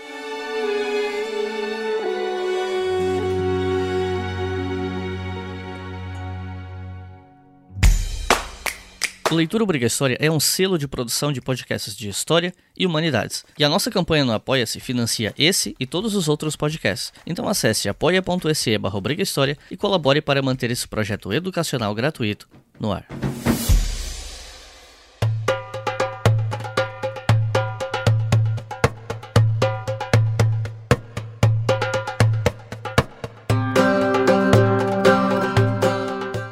Que ocorre a dissolução do Império do Mali? Como é que um império tão rico se dissolve assim? Se a gente for parar pra pensar, a duração dele até que não é muito longa se você pegar essa cronologia que você acha pela internet, por exemplo. E ele não é tão lembrado quanto, sei lá, Império Mongol, Império Persa, entre outros, né? Enfim, o que que a gente pode falar sobre essa dissolução ou desintegração? Não sei nem qual seria o conceito mais adequado, mas o que, que a gente pode falar disso? Bom, aqui tem um ponto bastante complexo da história do Mali, né? Porque ele se dissolve, mas também não se dissolve. E a gente consegue perceber várias cronologias diferentes para isso, né? Mas já chego lá, né? Primeiro, a gente tem sim uma espécie de desestruturação política do poder dos Mansá. Tá? Isso acontece. E isso vai acontecendo aos pedaços, né? Mostrando mais uma vez pra gente como o poder era menos territorial e mais ligado ao controle de grupos. Então, um primeiro elemento que acontece é que uma parte importante, algumas cidades tributárias importantes, né? Alguns grupos étnicos tributários do Mansá do Mali acabam caindo numa outra autoridade, né? Que é a autoridade de um outro grupo que hoje nós chamamos de Songhai. Né? Então, se a gente olha as cronologias por aí, o Império Songhai sucede o Império do Mali numa linearidade histórica, mas ao mesmo tempo ele se inicia no século XV, mas o Império do Mali cai no século XVII, é uma coisa um pouco esquisita assim, justamente porque acontece aos pedaços e é difícil de qualificar o que está acontecendo se a gente está olhando para uma estrutura unitária, territorialmente integrada num espaço específico, né? Como a gente viu, não é o caso. Então a gente tem os Songhai passando a exercer autoridade sobre grupos no lugar do Mansado Mali, e isso vai abrindo espaço para outros grupos políticos, né? Como os Denanke, os Jolof e assim por diante. Então, tanto a leste quanto a oeste dos centros Mandinka, a gente passa a ver outros grupos surgindo e contestando a autoridade hegemônica dos Mandinka. E dentro da própria estrutura política dos Mandinka, a gente começa a ver problemas internos. Então, a um dado momento, em que há três regiões específicas, né, três grupos políticos mandinka diferentes demandando o título de Mansá. E claro que isso causa um problema muito grande, e um deles é o saque de Niane, né, que é um dos marcos para o fim do poder dos Mansá. Mas aqui a gente tem que ver o seguinte: todos esses grupos políticos como eu falei, eles estão centrados em narrativas étnicas, né? São grupos ancestrais, tradicionais, familiares, clânicos, enfim. Então, como eu havia comentado antes, no caso do Império do Ghana, por exemplo, eles nunca desaparecem efetivamente, né? O que muda é quem exerce a maior força hegemônica, né? Então, a gente tem ondas sucessivas, primeiro em que os Soninke exercem alguma hegemonia, aí depois os Susso exercem essa hegemonia, aí depois os Mandinka exercem uma grande hegemonia, e aí os Songhai, e depois os de Olof, ou ao mesmo tempo, inclusive, mas em espaços diferentes, né? Por isso que é tão difícil pensar esses impérios nesses termos muito próprios da Idade Média, né? Como território, fronteira, império, reino, porque é um pouco fluido, porque está olhando para grupos diferentes, de línguas diferentes, que têm arranjos políticos e culturais muito específicos, né? Então, de uma certa maneira, o que acontece com o Mali é a mesma coisa que acontece com o Império do Ghana. A gente está vendo um grupo específico que exerce monopólio e hegemonia sobre o comércio, até um dado momento em que ele não consegue mais exercer isso, por vários motivos, e outros grupos ascendem. Mas esse grupo que estava no poder antes, ele continua ali na sua região específica. Né? Então, o Mali ele tem esse momento do século XV ao século XVII em que ele já não consegue mais ir exercendo aquele poder que havia exercido lá na Era de Ouro do século XIV. Mas a gente depois tem o Songhai. E na verdade, muito do que se atribui à história do Império do Mali, como por exemplo o ambiente intelectual que a gente conversava há pouco, se mantém durante o período Songhai. Né? O que muda são os grupos que estão exercendo hegemonia e monopólio. Então, talvez não seja uma dissolução muito dramática, né, como a gente imaginaria, sei lá, a tomada de Constantinopla, o fim do Império Bizantino. É, na verdade, é uma balança de poder que a partir ali do século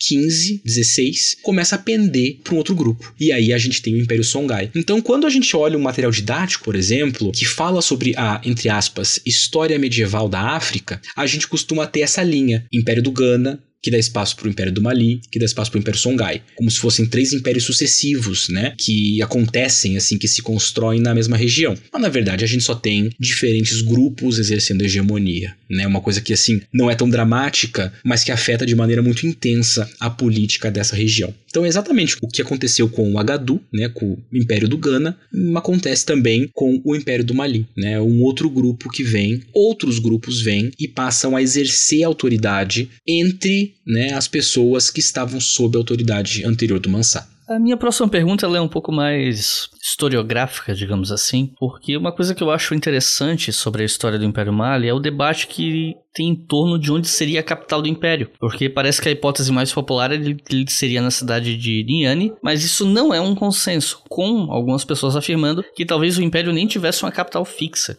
E que depois do saque e destruição de Niani, essa capital pode ter migrado, algo assim, enfim, é um, é um debate ainda em aberto. Você pode explicar um pouco pra gente esse debate? Essa é uma boa pergunta, Etnis. Obrigado, porque esse debate ele toca numa questão de interpretação historiográfica de uma estrutura africana. E aqui a gente tem, inclusive, problemas de nomenclatura. Então, antes de pensar qual é essa questão da capital, a gente pode pensar o seguinte: quando a gente chama isso que se chamava localmente de Mandencurufaba, a congregação dos sábios Mandinka, dos sábios Mandé, de Império do Mali, a gente acaba invariavelmente atribuindo uma espécie de conhecimento prévio do que é o império, né, do que a gente sabe que é o império, do que a gente espera que seja o império, para uma estrutura que não é imperial no sentido, digamos assim, próximo oriental ou europeu, né? A gente não está olhando para o Império Romano, a gente não está olhando para o Império Persa, a gente está olhando para a congregação dos Mandê. Existe hegemonia, existe semelhanças em termos de uma pessoa específica exercer autoridade sobre outros grupos, que é o que a gente espera de um império, mas falar Império do Mali, ainda que a gente fale isso, claro, porque é um termo que facilita a nossa compreensão, que facilita a popularização desse período histórico, né? Então eu sempre falo de Império do Mali, mas é preciso que a gente tenha esse parênteses aqui, né? Que talvez império não seja uma palavra que faça jus às estruturas políticas, sociais e culturais desse espaço. Então, como eu falei antes, a gente espera, por exemplo, fronteiras definidas. Né? Então a gente costuma ver mapas do Império Romano, do Império Persa. Quando a gente procura mapas do Império do Mali, varia muito o desenho das fronteiras. Né? Por quê? Porque a gente não pode pensar somente em termos territoriais. É mais fácil perguntar quais grupos estão sob a autoridade do Mansá e não né, quais são as fronteiras. Por isso, pela dificuldade de pensar fronteiras, por exemplo, a gente também tem dificuldade de pensar quais são as capitais. Porque a capital dos Mandinka é a capital do Império do Mali, Gana, ou seja, o Agadu, continua existindo e com Bissalé continua sendo a capital dos Soninké, que devem autoridade ao Mansa do Mali. Então, com Bissalé também é uma capital? Essa dificuldade de definição do espaço com o qual a gente está trabalhando também dificulta entender o que significa uma capital.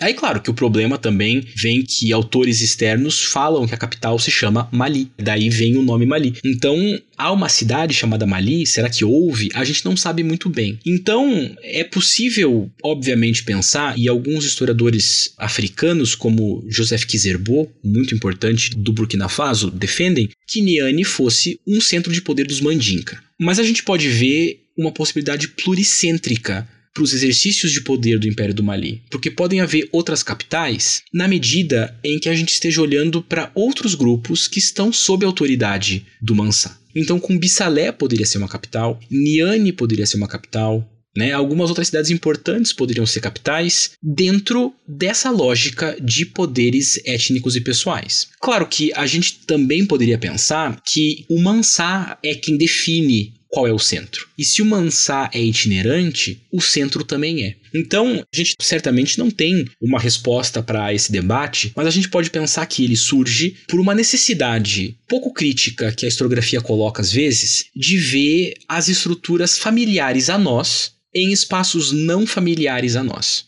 Eu sempre exemplifico essa questão falando que, por exemplo, no mundo muçulmano, a gente reconhece sultanatos, califados, emirados. A gente nunca fala o Império Abássida. A gente fala o Califado Abássida. A gente não fala o Império Seljúcida. Algumas pessoas falam. Mas o certo é o Sultanato Seljúcida, porque tem um sultão. O Império do Mali também tem um nome. Manda em Curufaba. E Manda em Curufaba é a congregação dos Mandê. Né? Então, se a gente para para prestar atenção no nome original, a gente vê como ele já é pluricêntrico, né? É uma congregação. Mas se a gente olha como um império, a gente espera a capital imperial. Né, como seria com Roma, por exemplo, né, ou com Ctesifonte, no caso persa. Então, eu acho que esse debate surge um pouco dessa necessidade de familiarizar um espaço que não é tão familiar. E aí, uma boa resposta para esse debate é tentar olhar de maneira não familiar mesmo. Né? Então, pensar que existem várias capitais, ou que a gente tem uma possibilidade de várias capitais, porque a gente tem vários grupos diferentes formando esse império. Apesar dessa figura tão importante e autoritária que é o Mansá, a gente tem muitos grupos, e provavelmente, por consequência, muitas capitais também. Great African empires of the Middle Ages provided the ivory and gold that fueled the Renaissance in Europe. Yet in later centuries, Arabs and Europeans, the very people who benefited most from Africa's bounty, conspired to deny the continent its great legacy. E eu queria te perguntar quais são as fontes que a gente tem sobre o Mali. Porque a gente, claro, dediquei ali uma pergunta inteira para falar do Imi Batuta, até porque ele é um cara bastante conhecido nos estudos medievais e tudo mais. Mas além dos relatos do Imi Batuta, o que, que a gente tem de fontes materiais, orais e até mesmo fontes escritas à disposição para estudar o Mali hoje? Olha, a gente tem, eu diria, dois conjuntos de fontes, né? Dois grupos diferentes de fontes, que são as fontes externas ao Império, ao Manda em Curufaba, e as fontes internas. Algumas dessas são mais fáceis de se trabalhar do ponto de vista metodológico. Outras nos colocam alguns problemas, né? Obviamente que as mais fáceis, entre aspas, são as externas. As mais difíceis são as internas, né? Então, entre as fontes externas, a gente tem muitos viajantes muçulmanos, árabes ou norte-africanos que deixam escritos desde o período do Império do Ghana. Né? Então a gente tem Al-Bakri por causa do Ghana, a gente tem o Ibn Battuta para o Império do Mali, a gente tem o Shihab al-Umari para a descrição do Mansa Musa I, enfim, a gente tem vários vários autores, e há um compêndio de um medievalista, africanista, enfim, é um cara que trabalha tanto com África quanto com história medieval islâmica, né, chamado Levitsion, que ele juntou todos os trechos de fontes árabes que falam alguma coisa sobre os reinos sudaneses, né? Então, há um fácil acesso a essa documentação. E além dessas fontes escritas externas, a gente tem fontes escritas que, apesar de serem internas, são posteriores ao ápice do Império do Mali. Então, durante aquele período conhecido como Songhai, a gente tem escritas as chamadas Crônicas de Timbuktu, que são o Tariq al-Sudan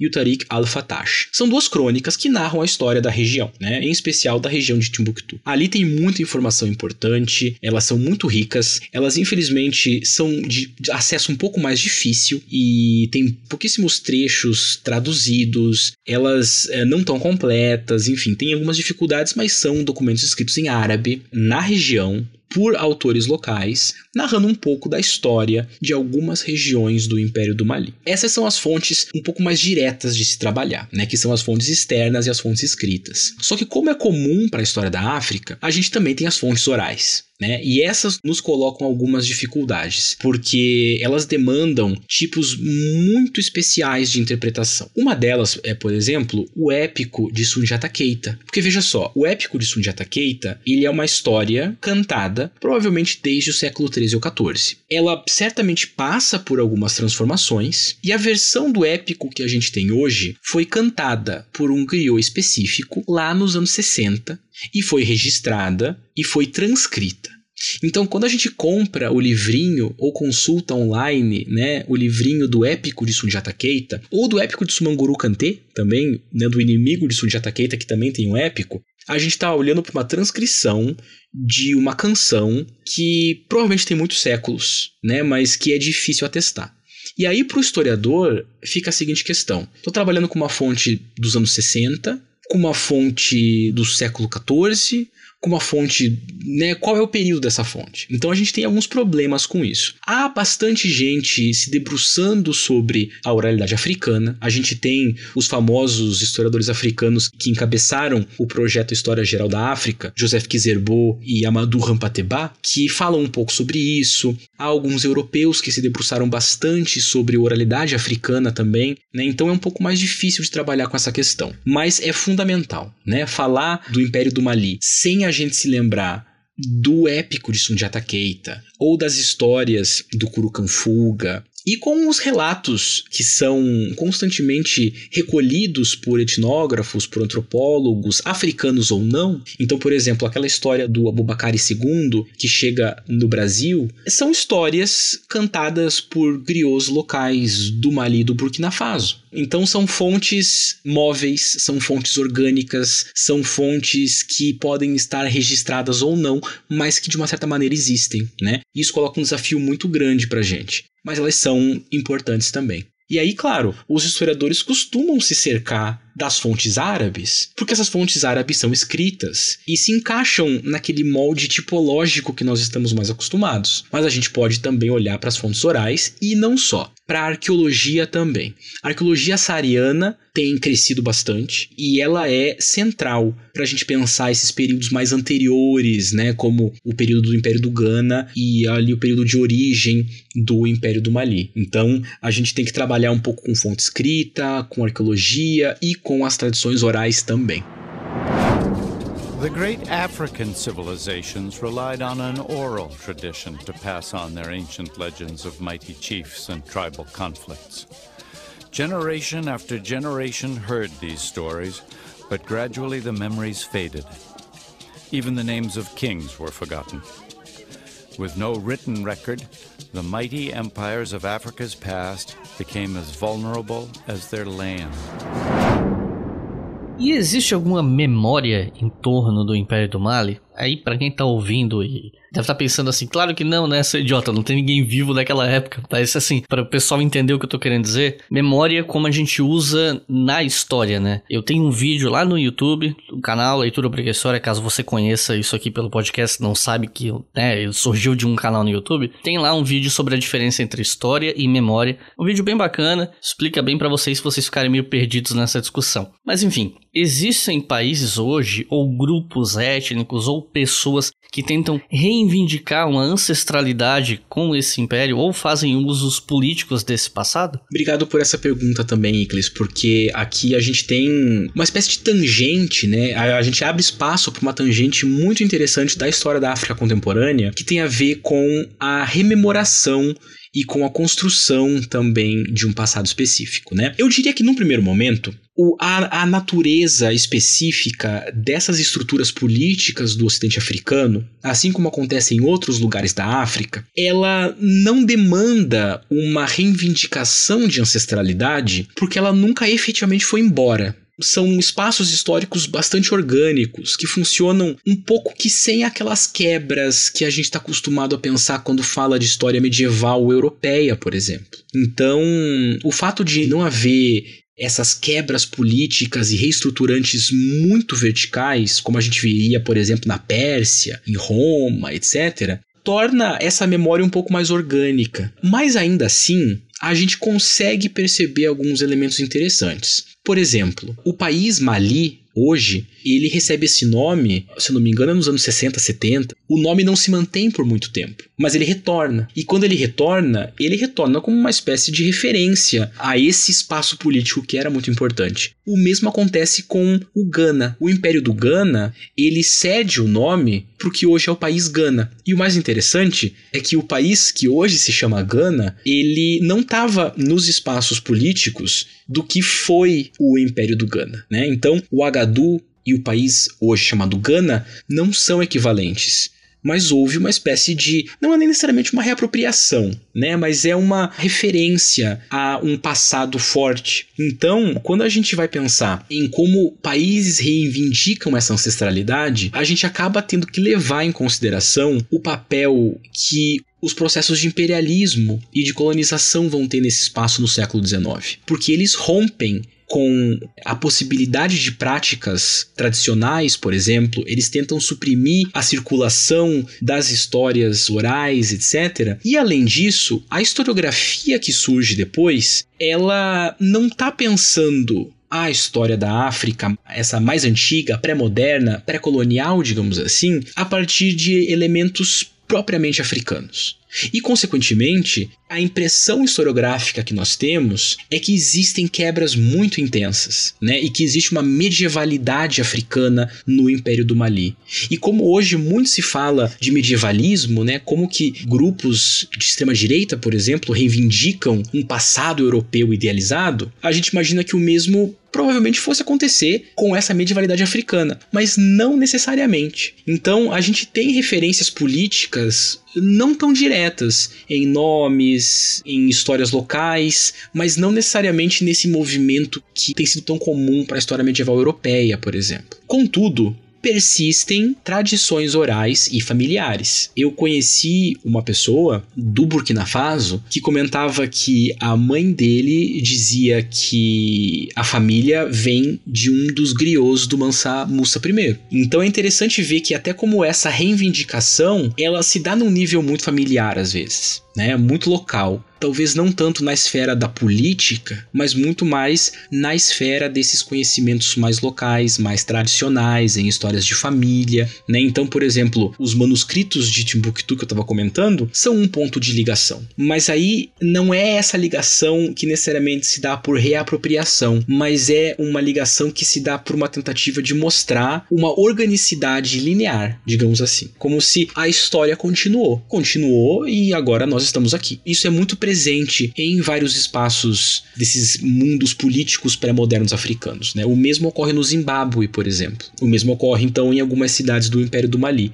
Mas eu acho que de maneira um pouco mais perceptível, assim, a gente vê a reapropriação dos nomes e dos discursos que às vezes surgem fora da África, inclusive. Então, o Mansa Musa, por exemplo, se torna um símbolo de reapropriação de ancestralidade africana, muito também em espaços não africanos, né? Que é um poderoso, um rei rico, representa uma outra imagem da história da África. Então eu acho que há um debate interessante aí, né, em como a gente desenhou a história da África e aí como essas reapropriações acontecem, né, como essa ancestralidade se mostra, porque às vezes ela não se encaixa nesse desenho criado pela historiografia da história da África. E quando se encaixa, às vezes é inclusive fora da África. Né? Então tem várias questões muito interessantes aí, mas eu diria que a reivindicação, né, por uma ancestralidade desse império é mais orgânica do que a gente imaginaria quando fala de um período que se enquadra no que a gente entende por história medieval.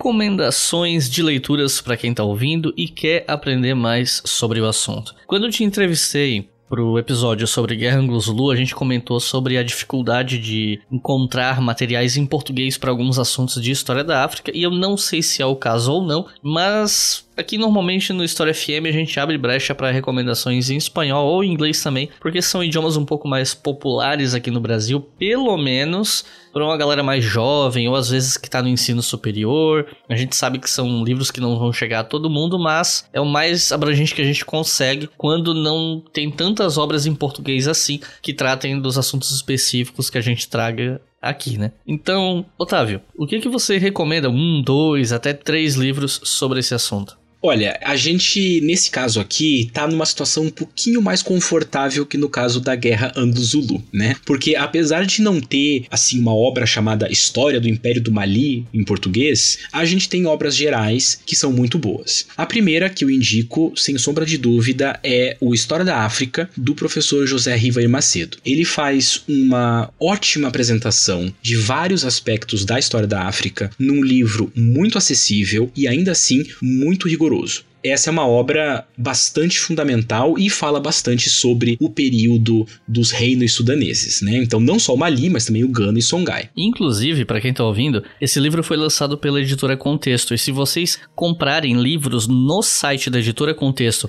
e usarem o cupom Obriga História 30, vocês ganham 30% de desconto. Qualquer compra que vocês fizerem lá neste ano de 2021. Esse é um dos livros que eles vendem, então fica aqui a sugestão para vocês comprarem com desconto. Ótimo, né? Então, assim, ó, já tem a chance de dar uma olhada nesse livro, que é muito bom. Super recomendado mesmo uma outra obra também que eu acho que é bastante fundamental para quem está interessado nesse assunto é o volume 5 do História Geral da África. Tá? O volume 5 foi coordenado pelo Dibril Tamsirniani e está online de graça no site do MEC, né? Então é só procurar no Google e baixar sem problema nenhum. E ali tem bastante coisa sobre todos esses assuntos que a gente conversou. E por fim eu deixo uma indicação de mais um livro mais geral, assim, chamado A Enxada e a Lança, do Alberto da Costa e Silva que é um grande erudito, né, um conhecedor da história da África, que, que também mostra para nós aqui um panorama amplo e bem interessante. Eu não vou deixar essa recomendação, mas recentemente saíram dois artigos meus que envolvem a história do Império do Mali, né? Então, se procurarem pelo meu nome, enfim, Mali, eu acho que é fácil de encontrar. Você pode inclusive me passar os links desses artigos e eu coloco no post desse episódio lá no nosso site. No momento, o domínio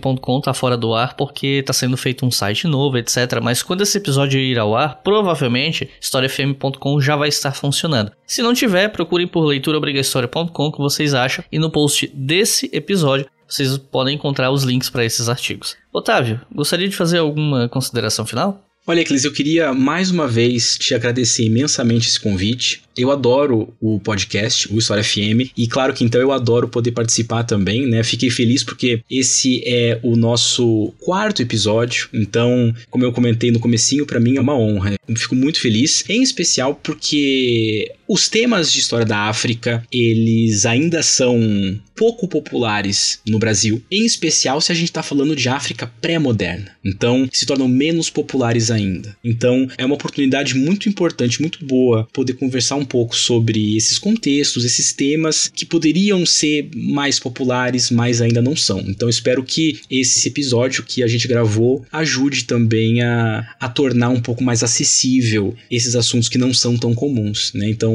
só queria muito te agradecer essa oportunidade e o convite. E eu agradeço por você estar aqui mais uma vez. Nesse momento, você já é o segundo convidado que mais veio para História FM. E, se depender de mim, vai continuar vindo por muito tempo. Então é isso, pessoal. Muito obrigado por terem assistido, ou melhor, por terem ouvido esse episódio até o final. Se você é professor ou aluno, passa esse episódio adiante. Se você tem um professor que dá aula de História da África, mostra esse episódio para ele. Se você é professor, passa ele para os seus alunos. A ideia é justamente o História FM virar um acervo de episódios úteis, não só para o público geral, mas também para estudantes e professores Brasil afora. E eu quero lembrar que o História FM é financiado pela nossa campanha no Apoia-se. Com dois reais por mês vocês já todos os podcasts do Leitura Obriga História e com cinco reais por mês vocês podem ouvir os episódios com antecedência. Então, considere se tornar um apoiador. Então é isso, muito obrigado e até a próxima.